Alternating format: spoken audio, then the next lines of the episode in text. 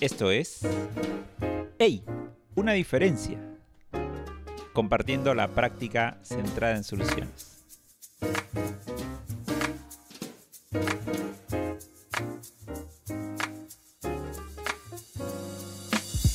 Mi nombre es Hans Jara, soy parte del Centro Latino y junto a Carlo Venturo hemos creado este espacio para divertirnos, disfrutar y conocer más de la práctica centrada en soluciones.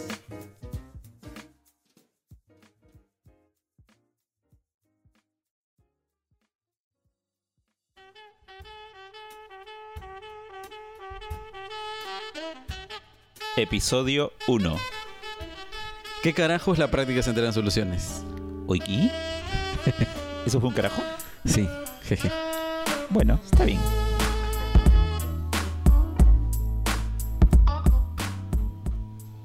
Advertencia. Este espacio es peligroso, desafiante y puede influir de manera contundente en tu forma de ver el mundo, en tu forma de posicionarte en una conversación, en tu forma de utilizar el lenguaje, en tu forma de mirar a las personas. Si estás decidida, decidido a que ello ocurra, podrías quedarte. Si no, sugerimos que cortes inmediatamente este podcast y no nos vuelvas a escuchar nunca más. ¡Wow! Son un montón de cosas que deberíamos tener en cuenta para, para seguir escuchando esto, así que sería importante que tomen esta invitación. Y bueno, hoy ya iniciamos con, con este episodio 1 y al inicio hice una pregunta un poquito atrevida, eh, así que no sabrían qué vamos o qué debemos esperar de, esta conversación. ¿Qué vamos a descubrir en este episodio 1, Hans? para saber eh, ¿qué, es, pues, ¿no? ¿Qué es la, la práctica centrada en soluciones? Eh, hay tantas cosas que se dicen por ahí, probablemente equivocadas. Y de, verdad yo quiero saber qué es. O sea, ¿se puede definir? Eh, ¿Deberíamos ponerle una etiqueta? Tal vez alguien diría, hoy se puede resumir en una sola palabra, o, o tal vez no. Tal vez deberíamos ser más descriptivos. Así que te escuchamos, Hans. ¿Qué carajos es la práctica centrada en soluciones? Quiero empezar dando respuesta a tu pregunta con una pregunta eh, de Steve D. Chaser. ¿no? Steve D. Chaser en algún momento hizo la siguiente pregunta. ¿Es esto un cambio de paradigma o simplemente un nuevo modelo de terapia? Y creo que con esta pregunta ya se va respondiendo tu pregunta. Y la pregunta que muchas personas se pueden ir haciendo.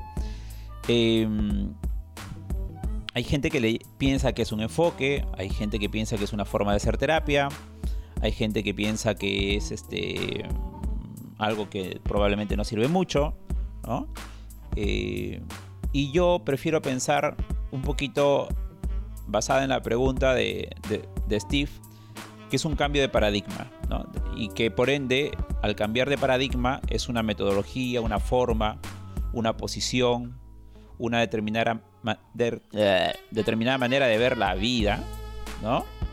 Eh, entonces, bueno, esos lapsos van a ir ocurriendo porque esto estaba grabándose así. Claro, y además en una sola toma.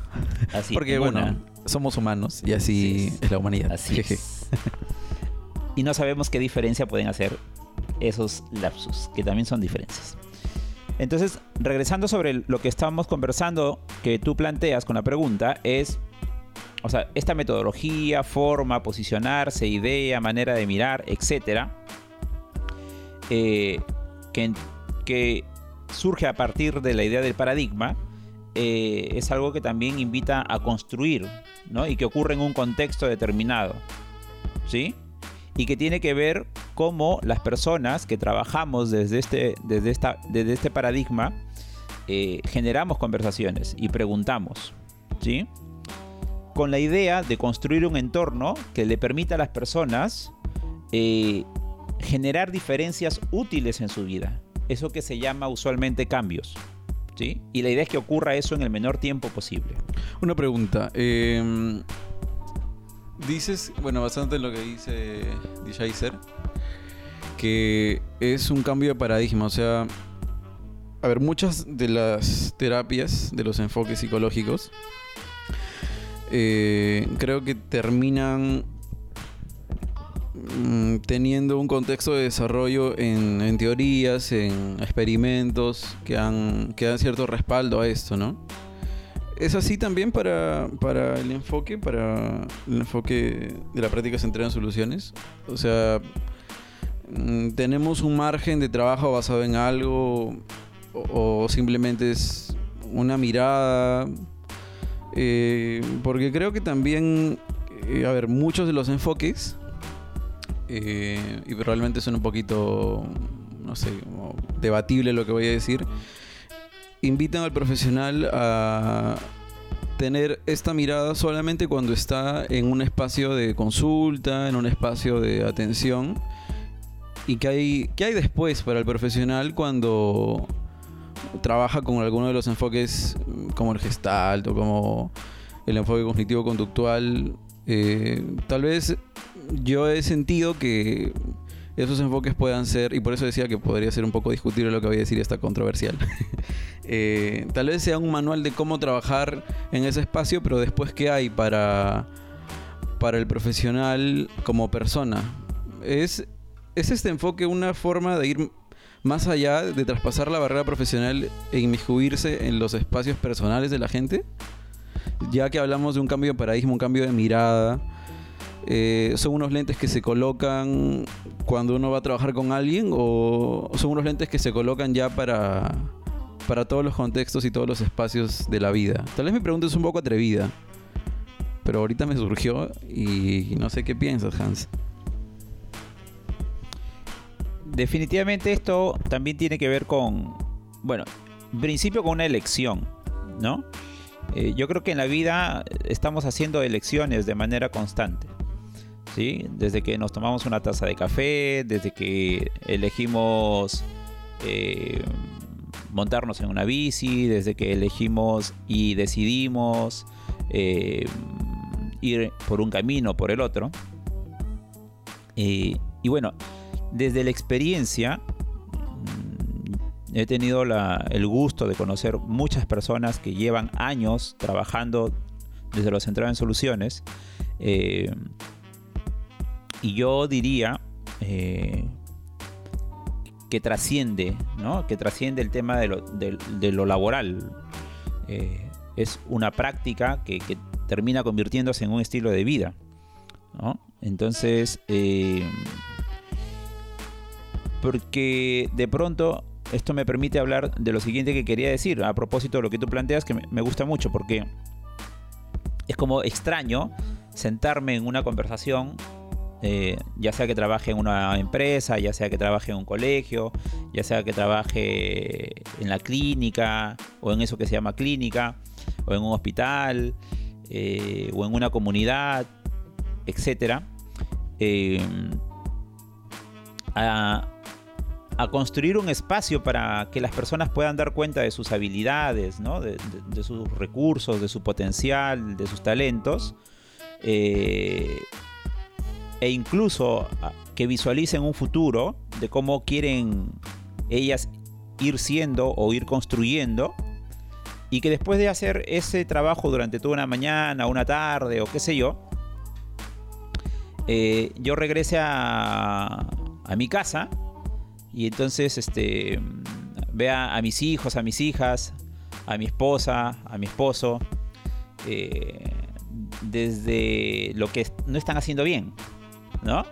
O me reúno a tomar un café con un amigo o una amiga y entonces le pregunto, oye, pucha, ¿y qué, qué, qué es, qué, cuáles son tus problemas, ¿no? Y empieza a hablar de sus problemas y empieza a generar hipótesis sobre la vida de, esos problemas, ¿no?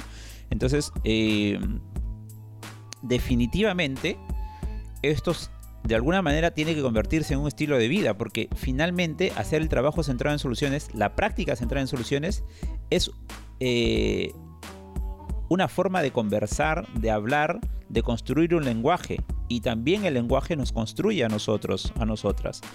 Entonces es un lenguaje también para interactuar. ¿Sí?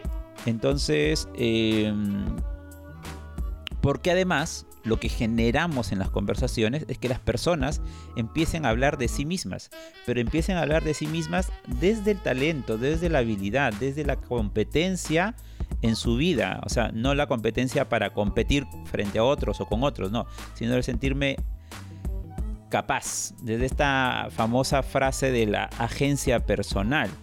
¿no? Entonces, eh, las palabras que van a empezar a utilizar las personas van a ser palabras que a propósito de las preguntas que podamos hacer les va a invitar a mirarse eh, desde la sensación de sentirse más capaces, ¿no? Una pregunta. creo que me va haciendo más sentido esto de que.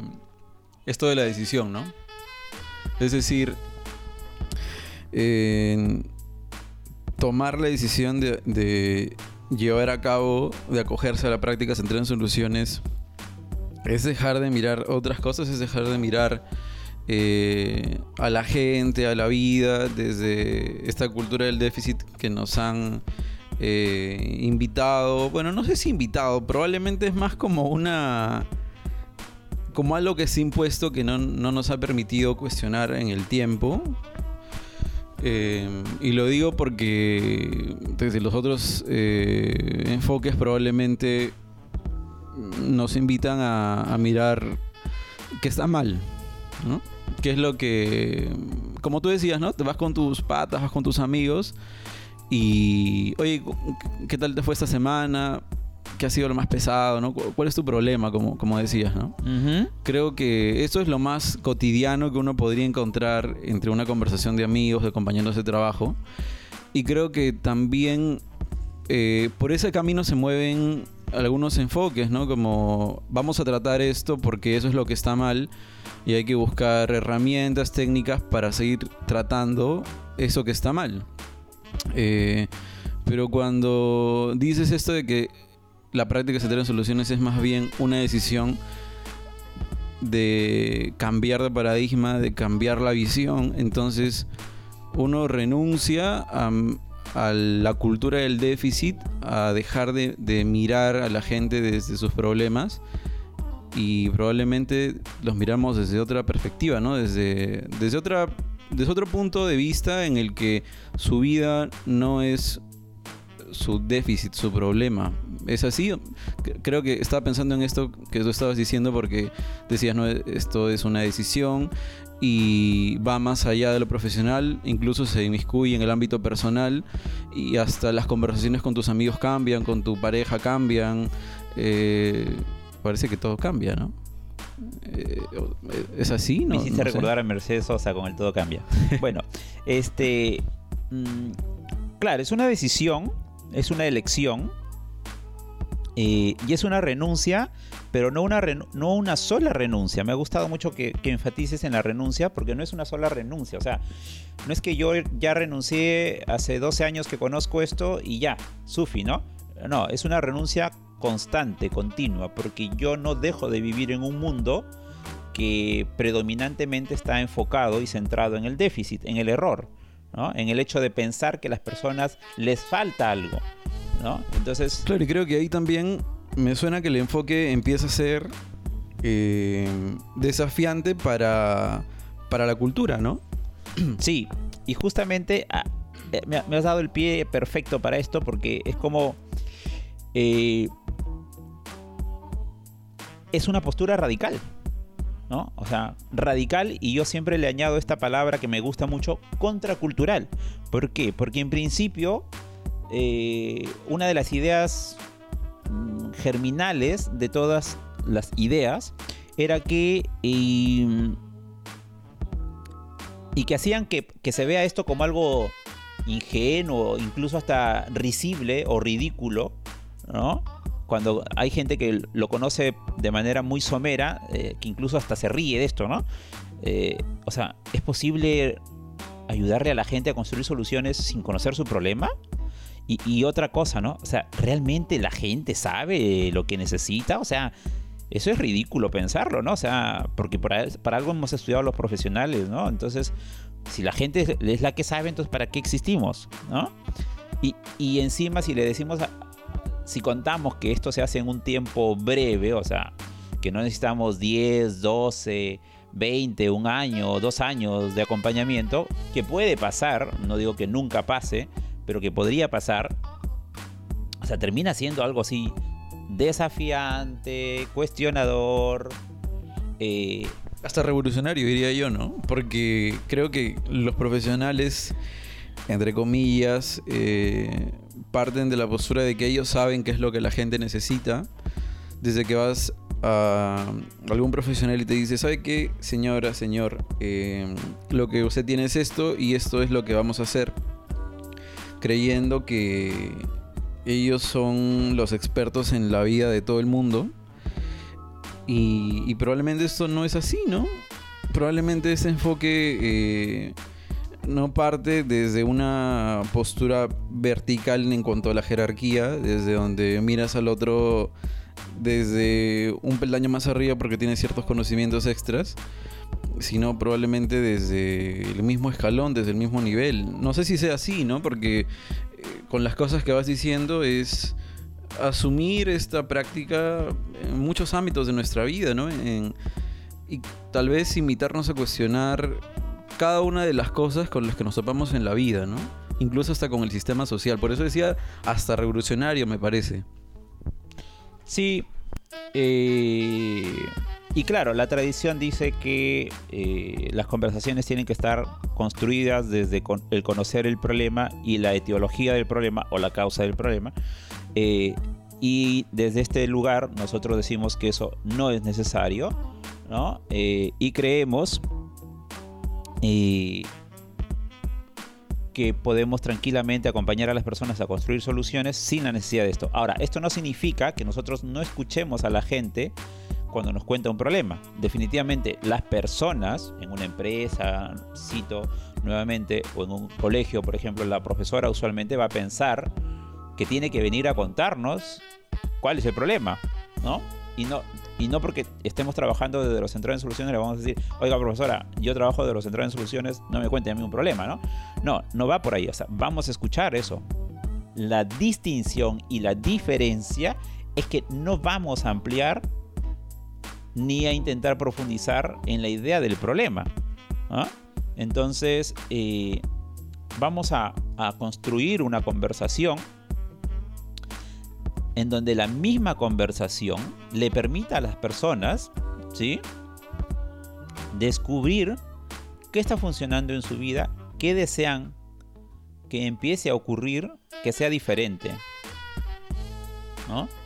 Entonces, eh, y por ende, eh, rara vez incluso nos vamos a atrever a dar una pauta, una, eh, lo que se conoce en, otras formas de trabajo como una tarea, como un consejo o como simplemente una prescripción, ¿no? Entonces, em, creo que, perdón, creo que podría ser eh, también no solo desafiante para las personas que empezamos a trabajar desde este enfoque, sino también para la gente que llega a conversar con nosotros, ¿no? Normalmente a la gente se le ha dicho que va con el profesional, también desde esa postura de que ellos lo saben todo, y uno espera llegar y que te digan qué hacer, ¿no? Y tal vez eh, para la gente que llega con esa intención de, de encontrar un camino para solucionar alguna situación que estoy viviendo, también sea mm, un poco chocante, podría decir, o a lo mejor una invitación a construir la idea de que uno va con alguien que practica este enfoque o con un terapeuta eh, para que le solucione la vida, ¿no? Probablemente eso también sería sorprendente tal vez para alguien que le digan, bueno, probablemente tú sepas qué es lo que debes seguir haciendo o no, ¿no? E, eso me hizo pensar. Sí, sí, sí, sí estoy totalmente de acuerdo con eso. Eh, y esto me permite a mí hacer una mm, distinción en el proceso de lo breve. Porque hay gente hoy que está diciendo que no es lo único que genera brevedad. Y, estamos en eso estoy de acuerdo también. Eh, solo que pareciera que hay dos formas de hacer un trabajo breve o, o dos ideas que guían la brevedad del trabajo. La primera es que hay que hacerle un tiempo delimitado. Por ejemplo, la terapia breve estratégica planteaba que tenía un rango de 10 sesiones. ¿no? Y está bien. Eh, pero desde el trabajo centrado en soluciones, la idea es acompañar a las personas a que construyan soluciones en la brevedad del tiempo, ¿no? O sea, en la mayor brevedad posible. Steve Chaser decía, hay que hacer el menor número de sesiones y ni una más. Y para ponerle un corolario a esto que tú planteabas y a ir cerrando este primer episodio, una idea potente de todo esto es que la conversación es la intervención en sí misma. La conversación se termina convirtiendo en algo tan poderoso que es en sí misma la intervención. Y para ello, eh, yo creo que ahí hay que tomar en cuenta la invitación que hacía Insu Kimber. Insu Kimber hacía la siguiente invitación. Hay que intentar que nuestras conversaciones dejen la menor huella posible en la vida de las personas. Y eso es sumamente potente, radical, contracultural, desafiante y también inspirador. Al mismo tiempo. Entonces, pues ahí tienen varias ideas. Yo preferiría pensar que esto es, una, es un paradigma, un estilo de vida, una manera diferente de posicionarse en el mundo, ¿no? Mm, ahora, ahora que te escuchaba decir esto último, eh, me hace pensar más todavía que, que realmente es contracultural, eh, perdón, contracultural, porque el profesional que asume esta postura debe quitarse de encima los laureles de que ellos lograron que la gente encontrara un camino para la solución. Porque si es que pensamos en hacer un trabajo que deje la menor huella posible, entonces, ¿quién se lleva las palmas, el premio, los laureles al encontrar un camino que, que lleve la solución? O sea, ya no sería el profesional, ¿no? Porque si es que se intenta dejar la menor huella posible, entonces eh, al final esa pisada, ¿de quién es? Ya no sería el profesional. El profesional no fue quien recomendó, ya no fue el profesional que indicó qué es lo que hay que hacer, sino la persona es quien decide qué hacer. Y entonces el profesional, tal vez, creo que también es una invitación a, a dejar ese ego de lado, ¿no? Esta idea de que, uy, yo, yo he hecho que la persona eh, encuentre una solución a su vida, probablemente, como he escuchado por ahí, eh, y se le otorga, creo que una mayor responsabilidad. Eh, tal vez se le otorga a la persona la capacidad de tomar las riendas de su vida, porque esa es la persona que va a dejar huella finalmente en su propio camino, ¿no? Sí, eso lo vamos a ampliar seguro en, en algún otro episodio. Eh, yo terminaría citando dos cosas. Lo primero que dijo el equipo del Brief, que lo eh, conforman Chris Iveson, Harvey Ratner y nuestro querido amigo Evan George. ellos dicen, hacer un trabajo centrado en soluciones supone que quienes los profesionales tenemos que esforzarnos en hacer preguntas útiles. Y las personas tienen que esforzarse en construir respuestas útiles. Eso implica, ya que hablaste del ego, que nosotros renunciemos o en tanto renunciemos a nuestra experticia sobre la vida de la gente, o sea, asumir que sabemos sobre la vida de la gente, va a permitir que surja, aparezca la experticia de la gente sobre su propia vida. Qué potente el mensaje, porque es eso, ¿no? Es otra vez darle la posibilidad a la gente que decida sobre su vida y que, que realmente se sienta capaz, ¿no? capaz de, llegar a donde quiera llegar de la forma en la que quiera llegar. Y eso me parece muy interesante de, esta práctica. Creo que me va quedando tal vez más claro con las cosas que hemos ido conversando. Y creo que hay ideas ahí que seguramente en los episodios que vengan vamos a poder conversar. Así que muchas gracias por estar y por escuchar. Hasta el próximo episodio.